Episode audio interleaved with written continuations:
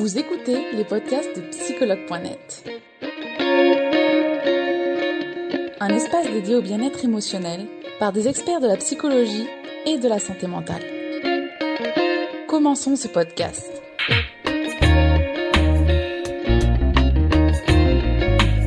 Euh, je suis ravie de t'avoir euh, pour euh, parler ensemble d'un du sujet qui est la famille toxique.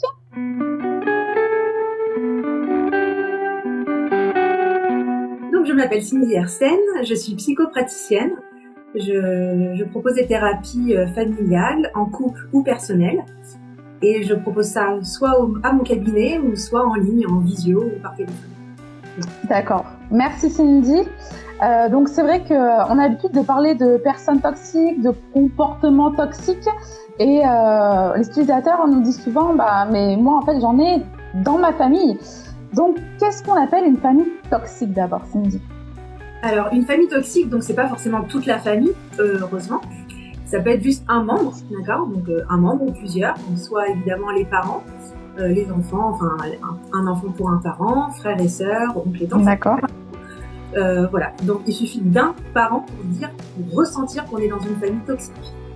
D'accord. Généralement, une famille euh, toxique, c'est euh, à la base, c'est une réaction extrême, c'est-à-dire que c'est soit une surprotection de la personne, du parent, soit complètement une indifférence. Donc soit c'est dans la surprotection et donc ça va être un parent très intrusif qui, qui va absolument vouloir nous manipuler, euh, penser à notre place, et donc il va nous envoyer la croyance de je ne suis pas capable seul.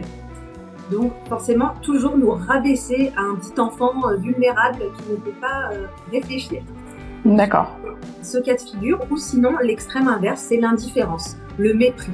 Donc en gros, tu ne mérites pas d'attention, tu ne mérites pas euh, que je pense à toi, tu ne mérites pas que je te respecte et que je te considère. Généralement, voilà, on peut euh, observer ces deux pôles. Et après, dans ces deux pôles, évidemment, il y a, y a plein de, choses. Euh, en ce qui concerne l'individu, souvent, la personne ressent qu'il n'y a pas de respect de son espace vital, en fait. D'accord. C'est ça. C'est-à-dire qu'il ne peut pas euh, voilà, rester dans sa bulle, euh, il ne peut pas euh, délimiter son espace. Et donc, du coup, c'est comme s'il faisait partie des meubles, c'est comme si, voilà, il fait partie du décor, donc on peut venir le déranger, on peut venir faire ça, on ne le considère pas ni dans son âge, ni dans sa sensibilité, ni dans sa personne, ni dans ses valeurs. Donc, c'est souvent, voilà, une, une personne qui, qui se sent pas du tout à sa place au sein de, de la maison. D'accord. Ensuite, c'est aussi beaucoup de, de non-dits dans une famille toxique. C'est-à-dire qu'il y a beaucoup de communication non verbale, c'est-à-dire des injonctions qu'on reçoit, mais comme il n'y a pas de mots, on est dans des silences, c'est lourd, c'est pesant, mais comme on n'entend rien forcément, on n'arrive pas à, à, à, trouver un appât pour dire que ça va pas, pour trouver un sens à ce mal-être. Et c'est souvent, euh, du coup, euh, bah, très pervers, parce que euh, clairement, il n'y a pas forcément de choses euh, dures, mais c'est un ressenti qui est très pesant. Ou sinon, une vraie violence verbale ou physique. Euh, et donc là, évidemment, lorsque c'est euh, de la violence, donc des coups, de la maltraitance ou une violence verbale avec des insultes, forcément, c'est plus facile à, à réaliser. Euh, là, on voit qu'il y a quelque chose qui ne va pas. Mais pour autant, la personne, souvent, a du mal à se positionner en victime. Souvent, elle va culpabiliser, se disant que forcément, elle l'a cherché, donc c'est normal. Et surtout venant de ses parents, euh, elle se dit que c'est pas possible, en fait, d'accuser son parent. Euh, parce que la personne qui est censée nous aimer le plus au monde. Donc, euh, elle va souvent être dans le déni de ce qui se passe et, et, et pouvoir accepter ça pendant des années sans, euh, voilà, vraiment, euh, voilà, prendre conscience que c'est une relation qui n'est pas saine et qu'on ne, qu ne doit pas accepter de subir. Voilà. D'accord. Et, et, en ce qui concerne ce parent, donc je dis un parent hein, pour rester large. D'accord. Un, pro un, proche, on entend ouais, par parent ou... D'accord. Je prends le terme parent. Euh, en ce qui concerne ce parent, souvent c'est un parent qui ne communique que dans le fameux triangle dramatique euh, persécuteur, sauveur, victime. D'accord, le Cartman. Voilà, exactement. Va mener le jeu, c'est-à-dire soit il se met en persécuteur et il met en victime, donc vulnérable et, fragile, soit lui-même se met en victime pour que l'enfant euh, se culpabilise et se sente redevable, soit il se met en sauveur pour que l'enfant se dise sans cette personne, je ne peux pas réfléchir et je ne peux pas agir. Et donc c'est souvent voilà dans ce triangle que les choses se passent. Et c'est important euh, de le signaler parce qu'il faut prendre conscience de la manière dont on communique avec le parent toxique. Tout à fait. Et est-ce que ce triangle peut s'inverser du coup ou pas? Euh, C'est-à-dire, c'est-à-dire, quand tu dis inverser alors, on dit souvent que dans ce triangle, justement, euh, les personnes, euh, elles ont l'habitude euh, d'échanger leur rôle au fil de la relation. Alors, complètement. en fait, on bouge dans ce triangle, sauf que c'est le parent toxique qui fait bouger les gens dans ce triangle. D'accord. Le parent va se dire là, je suis bourreau et je vais mettre mon enfant ou l'autre personne en victime ou inversement. Et c'est lui, en fait, qui mène le jeu. C'est bien le problème. Donc quand on prend conscience qu'on est dans ce triangle, évidemment il y a des exercices et des choses à faire pour en sortir, euh, mais il faut déjà prendre conscience qu'on est là-dedans. Par contre, la personne ben, du coup qui subit ce parent toxique n'arrive pas à mener le jeu et n'arrive pas à déplacer euh, euh, l'autre là-dedans. C'est bien pour ça qu'on est oppressé et que c'est très anxiogène comme relation. D'accord, c'est vrai que c'est bien de le préciser. Et euh, quels sont les effets, les, les impacts sur la personne, la, victime finalement, euh, les conséquences psychologiques de cette personne? Alors, euh, il y en a beaucoup. En fait, il y en a beaucoup. je reviendrai sur certains points. Je pense qu'il faut que je t'explique pour pour expliquer vraiment d'être sûr qu'on est dans une famille toxique. Mais si tu veux, je te donne déjà les conséquences, comme tu veux. D'accord. Alors, en fait, il y a beaucoup de conséquences parce que je sais que j'avais fait un direct sur les blessures de l'enfance. Et clairement, quand on est dans une famille toxique, toutes ces blessures de l'enfance, donc le rejet, l'injustice, l'humiliation, la trahison, euh, euh, sont là. Alors, elles peuvent être plus exacerbées en fonction de l'âge dans lequel on se trouve, mais on est clairement dans toutes ces blessures de l'enfance. Et, voilà, j'en parle parce que euh, c'est un lien direct avec cette toxicité pardon, de, la famille, et il va falloir euh, vraiment travailler sur les blessures euh, dans un premier temps.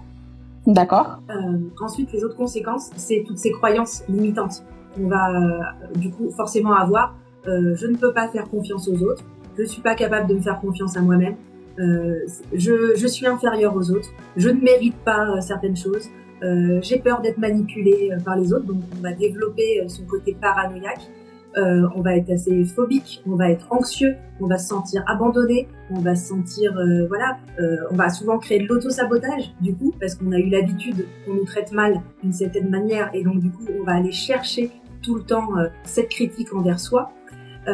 et surtout, ce qui va être le plus embêtant, c'est que lorsqu'on est à la base à la maison, c'est censé être notre refuge, là où on peut être nous, on peut vraiment se dévoiler, euh, et, et, et, puis euh, voilà, se sentir à l'aise. Donc lorsque notre cocon familial euh, est signe d'insécurité et de mal-être, forcément on se dit qu'à l'extérieur ça peut être que pire. Et donc du coup, on va engendrer de l'angoisse. Donc on peut faire des crises d'angoisse, on peut être agoraphobe, on, voilà, on peut avoir des extrêmes comme ça dans ce lien social à cause de ça. Ensuite, D'accord. c'est par rapport à nous aussi au niveau affectif, on va souvent euh, être extrême, c'est-à-dire que soit on va rejeter l'autre avant qu'il nous rejette, de peur d'être rejeté, soit on va créer cette dépendance affective que notre parent a voulu euh, euh, nous imposer, et donc on va voilà s'accrocher à une personne et, du coup être assez oppressante. Donc c'est vrai au niveau sentimental ou même amical, on peut avoir un, un, déséquilibre comme ça assez extrême dans notre manière de, de réagir. Donc ça c'est vrai que ça peut ça peut être embêtant on peut parler d'auto-sabotage finalement. Ah, là, on est complètement dans l'auto-sabotage. Et c'est vrai que tant qu'on ne prend pas conscience de ce qui s'est passé et qu'on ne le méritait pas et qu'on ne l'a pas cherché, on va euh, forcément aller chercher euh, toujours ce rapport-là, ce rapport de force. Et donc du coup, dans sa vie, euh, on va soit euh, généralement aller à nouveau attirer une personne qui va reproduire ce qu'on a nous subi euh, dans notre enfance ou avec ce parent, euh, donc du coup, une, voilà, une personne qui a, qui a, qui a, qui a ce, ce, même élan, ce, dégage les mêmes énergies, le même processus, et on va à nouveau se dire mais c'est horrible, j'ai déjà vécu ça enfant et à nouveau en tant qu'adulte je le revis. Pourquoi? Parce que l'inconscient, comme on lui a pas dit que c'était mal et on lui a pas dit qu'il fallait stopper, il va aller chercher ce qu'il connaît et donc il va aller chercher inconsciemment du coup une personne qui va nous faire revivre cet état-là. Ou sinon, après nous quand on devient parent, ce qui se passe, c'est que on va si on ne l'a pas travaillé, on a de fortes chances pour à nouveau être extrême, donc soit reproduire Et c'est vrai qu'il y a des gens qui ont eu un parent qui, qui a été violent ou qui n'a jamais fait de câlin, qui n'a jamais su dire je t'aime, et il va être pareil avec son enfant. On va lui demander mais vous avez souffert de ça? Ah ben oui, bien sûr. Et mais je reproduis. Je ne suis pas capable de faire autrement. C'est inconscient ici? C'est inconscient ici? Alors oui, dans, dans l'action c'est inconscient évidemment. Après, lorsqu'on en parle, ça devient conscient. Mais souvent, c'est, ce sont des pulsions qui nous amènent à le faire. Et ça, tant que c'est pas travaillé, quand on, ne travaille pas justement au niveau du préconscient pour pour raisonner et pour analyser la situation, les gens sont victimes de, de leur action. Donc ça, c'est vrai que c'est un, un vrai problème. Euh, ou sinon, c'est l'extrême inverse, c'est-à-dire que ça va être, euh, on va vouloir être le parent euh, le, plus formidable, le, plus parfait possible, et, et, de toute façon, aucun extrême est bon, et on le sera pas du coup. Jusqu'à être laxiste, sinon c'est ça? Exactement, exactement. D'accord. Donc en fonction de ce qu'on a eu, euh, on va souvent reproduire vraiment l'inverse pour être sûr que notre enfant ne puisse pas passer par ce qu'on a vécu. Mais quoi qu'il en soit, tant que c'est pas travaillé, que c'est pas équilibré, la relation ne sera jamais vraiment saine avec les autres, que ce soit voilà dans notre couple, avec nos amis ou avec nos enfants. C'est pour ça que c'est très important. Donc euh, voilà. Donc là où je voudrais euh, en revenir justement sur euh, sur cette famille, cette famille toxique, ce membre toxique. oui. Je voudrais surtout expliquer le pour être voilà qu'une personne se dise voilà est-ce que je suis bien dans une cette famille d'accord. les indices. Exactement ces indices là euh, déjà dans un premier temps si c'est un parent on est censé recevoir donc de l'amour inconditionnel évidemment. Euh, et si c'est un parent toxique on, on va recevoir de l'amour conditionnel. Je t'aime à condition que tu agisses comme je te le demande. Je t'aime à condition que tu suives euh, la même carrière que moi. Je t'aime à condition que tu te que tu sois dépendant de moi quand je te le demande. Bon, voilà, et ainsi de suite. Donc c'est conditionné. Ça c'est important. C'est-à-dire que si on ressent ça, forcément on est dans quelque chose de toxique. Euh, Donc ensuite, ce euh, qu'on peut aussi ressentir lorsqu'on est entouré de, de membres toxiques, c'est lorsqu'on est euh, euh, invité donc euh, à une réunion de famille ou un anniversaire ou à Noël et qu'on n'a pas envie d'y aller. On se sent mal, on, s'imagine là-bas et on est déjà angoissé à l'idée d'y aller. Ça, c'est souvent aussi un indice qu'il y a quelqu'un, en tout cas, il suffit d'une personne, hein, mais une ou, malheureusement plusieurs, qui, bah, qui, nous, qui, qui nous renvoie ce mal-être et, et, ça nous angoisse à l'idée d'y aller. Donc faire attention à ce qu'on ressent quand on sait qu'on est obligé ou on se sent obligé d'y aller, euh, faire attention voilà à, à ce qu'on ressent, ça c'est très important. D'accord. Euh, ensuite, ce qu'on peut dire aussi, c'est euh, que la personne se sent souvent vraiment seule et vulnérable, vraiment comme j'ai dit tout à l'heure, comme une petite fille toute fragile ou un petit garçon tout fragile lorsqu'elle est en présence de ce parent. Alors que normalement, lorsqu'on est avec une personne qui est bienveillante et qui nous aime, ça nous gonfle dans notre ego et, euh, et on se sent euh, totalement bien et libre de dire ce qu'on souhaite. Alors que là, c'est l'inverse. On se sent vraiment seul et vulnérable. Donc ça, c'est important de pouvoir l'identifier. Donc, euh, quand on sent justement ce, ce déséquilibre, euh, on est forcément euh, là-dedans. et aussi, évidemment, lorsque on a une vraie frustration.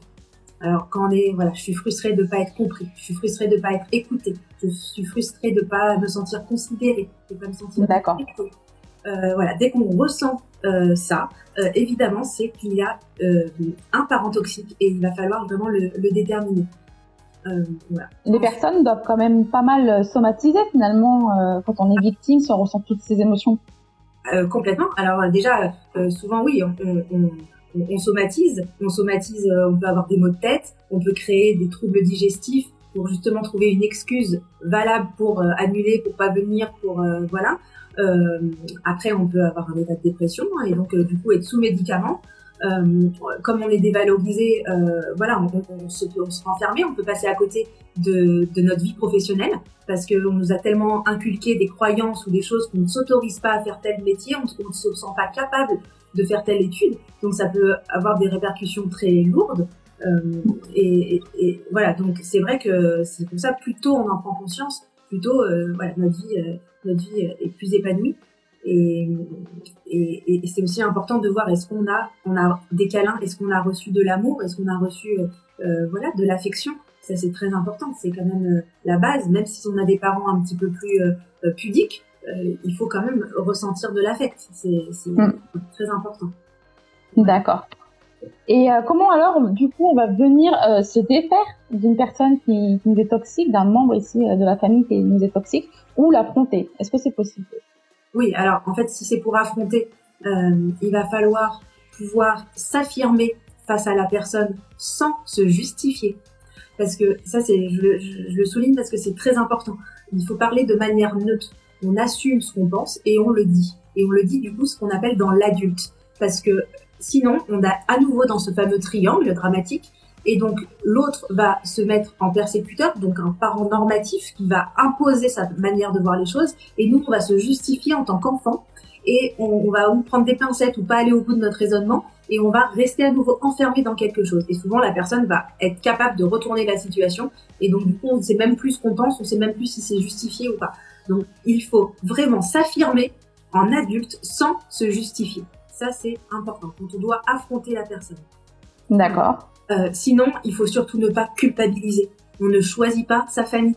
Donc, on, souhaite tous avoir une famille idéale, mais souvent c'est voilà, c'est pas le cas. Euh, il faut faire avec. On peut avoir des manques de certaines personnes, on peut avoir des parents toxiques, euh, mais il, il, faut pas culpabiliser. On choisit pas sa famille et lorsqu'on nous aime, on nous respecte. Donc si on n'est pas respecté, c'est qu'il y a un problème qui vient de l'autre. Et pour ça, c'est vrai qu'en travail thérapeutique, c'est important parce que le thérapeute amène une objectivité de la situation.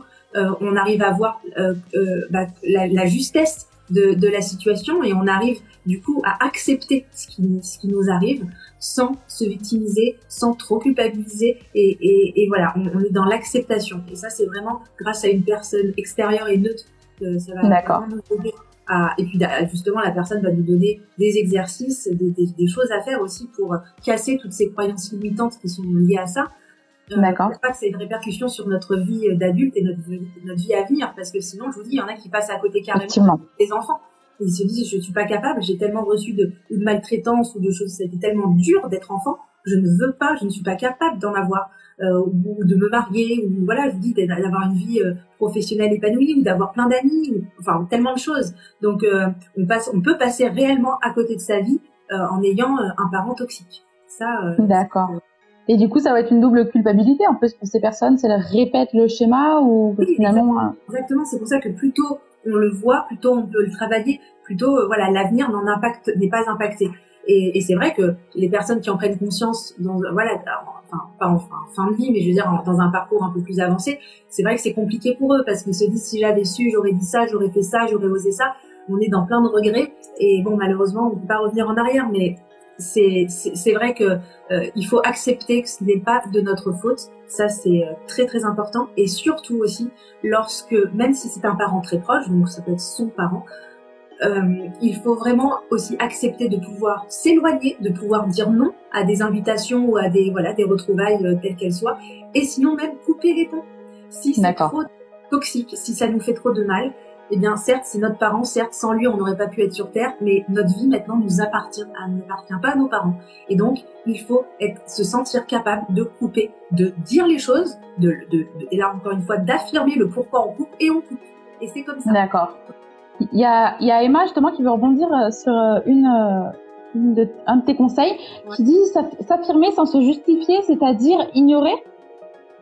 Non, justement, il ne faut pas ignorer. C'est-à-dire, une fois qu'on sait qu'on est d'une manière analytique, on a vu ce qui s'est passé, on a vu le processus qui s'est mis en place, c'est-à-dire on dit voilà, je sais, moi j'ai ressenti ça, il s'est passé ça, tu t'es comporté comme ça, moi j'ai vécu ça comme ça, aujourd'hui euh, je, souhaite ça, je ne souhaite plus ça, euh, et donc ou communiquer pour que la personne se remette en question et peut-être on peut tous évoluer, donc peut-être que cette personne va avoir un électrochoc et, et va le travailler, même en thérapie familiale, hein, c'est possible. Euh, ou sinon, de toute façon, se dire, ben, si toi, en tout cas, tu, n'en as pas pris conscience, tu ne te remets pas en question, tu ne veux pas changer ou évoluer, euh, je décide de de mettre une distance, de couper pour me respecter. Voilà. Je me suis pas moi sentie respectée, mais je souhaite me respecter car ma vie m'appartient. Et, et, voilà. Donc ça c'est très important. Ensuite, il faut aussi savoir pardonner. Pardonner pour se libérer de ça. Euh, donc le travail du pardon se fait évidemment en thérapie. Et c'est pas oublier ou excuser l'autre, c'est-à-dire euh, euh, je comprends que tu fait ça sur moi, mais c'est pardonner avec toute une symbolique qu'il y a derrière pour vraiment voilà se libérer. C'est comme si on avait un boulet au pied et on n'arrive pas à avancer, on n'arrive pas à concrétiser la vie qu'on souhaite mener pour être épanoui. Mais en pardonnant, on, on libère ce boulet et enfin on, mène la vie qu'on a envie de mener euh, seul en fait, sans, sans D'accord. Voilà. D'accord. Eh ben, D'accord. Merci euh, Cindy pour tous ces conseils et d'avoir bien expliqué d'ailleurs avec des exemples parce que c'est vrai que parfois, bah, souvent, notre, suivant notre compréhension, on comprend certaines choses au lieu d'autres et bah, évidemment, je, ouais, on peut pas rentrer dans des choses très précises parce que là, j'essaye de parler de ça d'une manière euh, très large. Mais euh, évidemment, chaque histoire a, a voilà, a, ses détails, a, ses différences. Mais euh, je pense euh, essayer d'être euh, voilà, assez global pour qu'on puisse ressentir ou non si on appartient bien à une famille toxique. Tout à fait. Merci Cindy en tout cas hein, d'avoir répondu vraiment à toutes ces questions. on va passer à la section questions où on va peut-être juste avoir le temps de répondre à une ou deux questions. Euh... Alors. Alors, peut-on réussir à faire le deuil d'un parent toxique? Oui, euh, heureusement. Il va falloir, euh, euh, faire le deuil, c'est-à-dire déjà d'accepter que ce parent est toxique. Il y a plusieurs étapes hein, dans le deuil.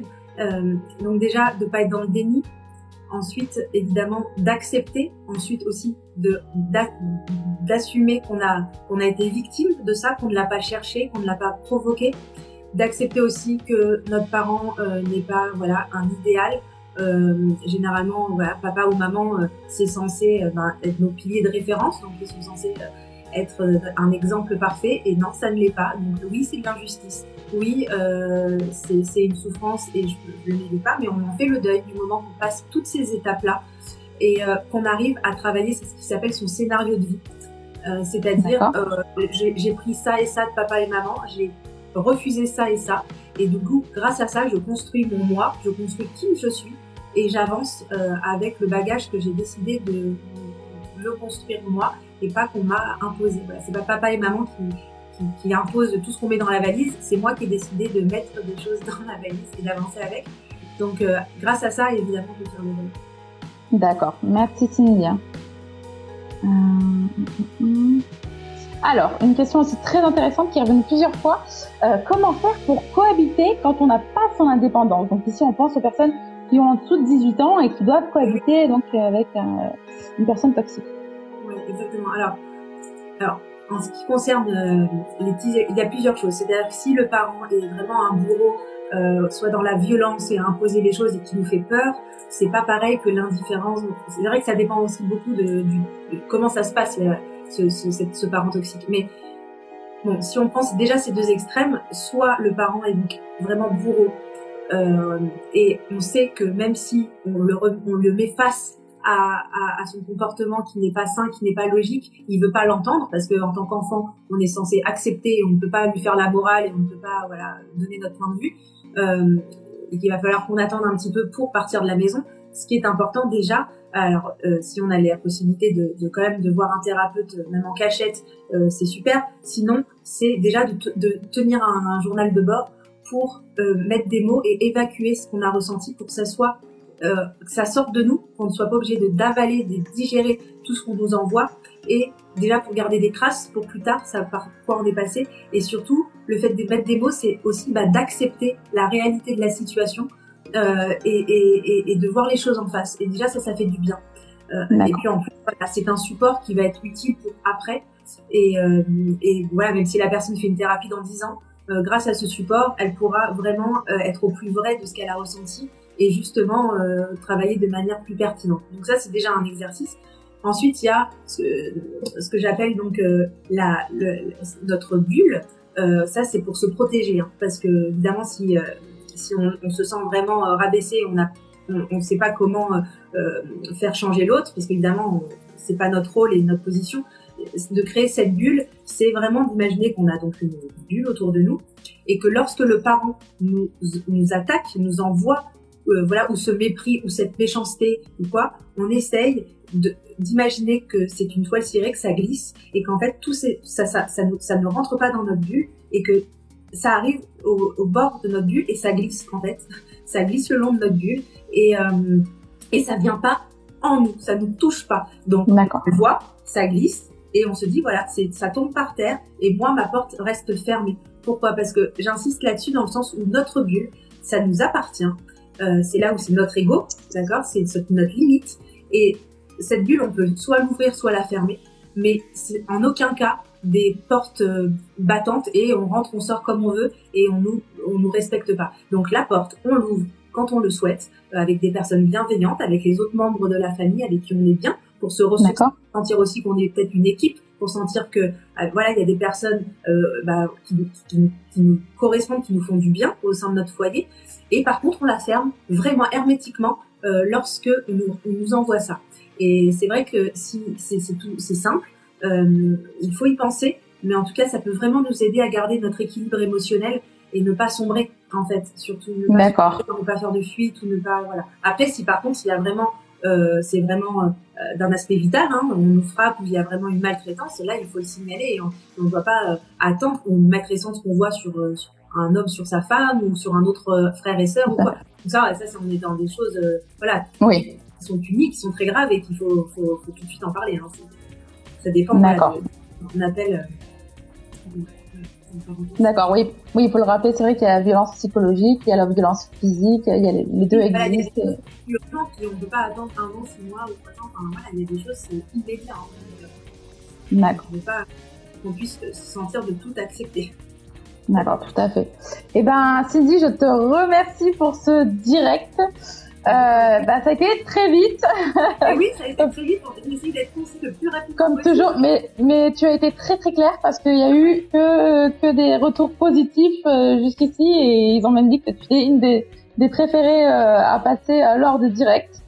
Donc, c'est parce que je, je, voilà, de tout mon cœur et je, j'espère surtout que voilà, ça aide les gens, que les gens trouvent des, des réponses et puissent puisse s'autoriser aussi à faire euh, des démarches thérapeutiques pour se faire aider et c'est pas voilà et de casser aussi la croyance que une thérapie c'est parce que on est faible, on est nul, on est malade. Non, c'est un acte courageux et on en a tous besoin. Euh, je, je, suis passée par là et c'est voilà, c'est c'est pas du tout euh, honteux. Donc euh, merci Cindy de le rappeler. Merci, c'est très important. je pense que nous on en est tous, on en est tous convaincus ici. Euh, voilà, il faut il reste à convaincre un peu plus de monde maintenant aujourd'hui. Exactement. Donc, je te remercie beaucoup pour ce direct. On se revoit très vite, j'imagine, en septembre, car c'est bientôt les vacances. Oui, septembre pour un prochain thème, ouais. D'accord. Merci beaucoup et à très vite, Cindy. À très vite, au revoir. Au revoir.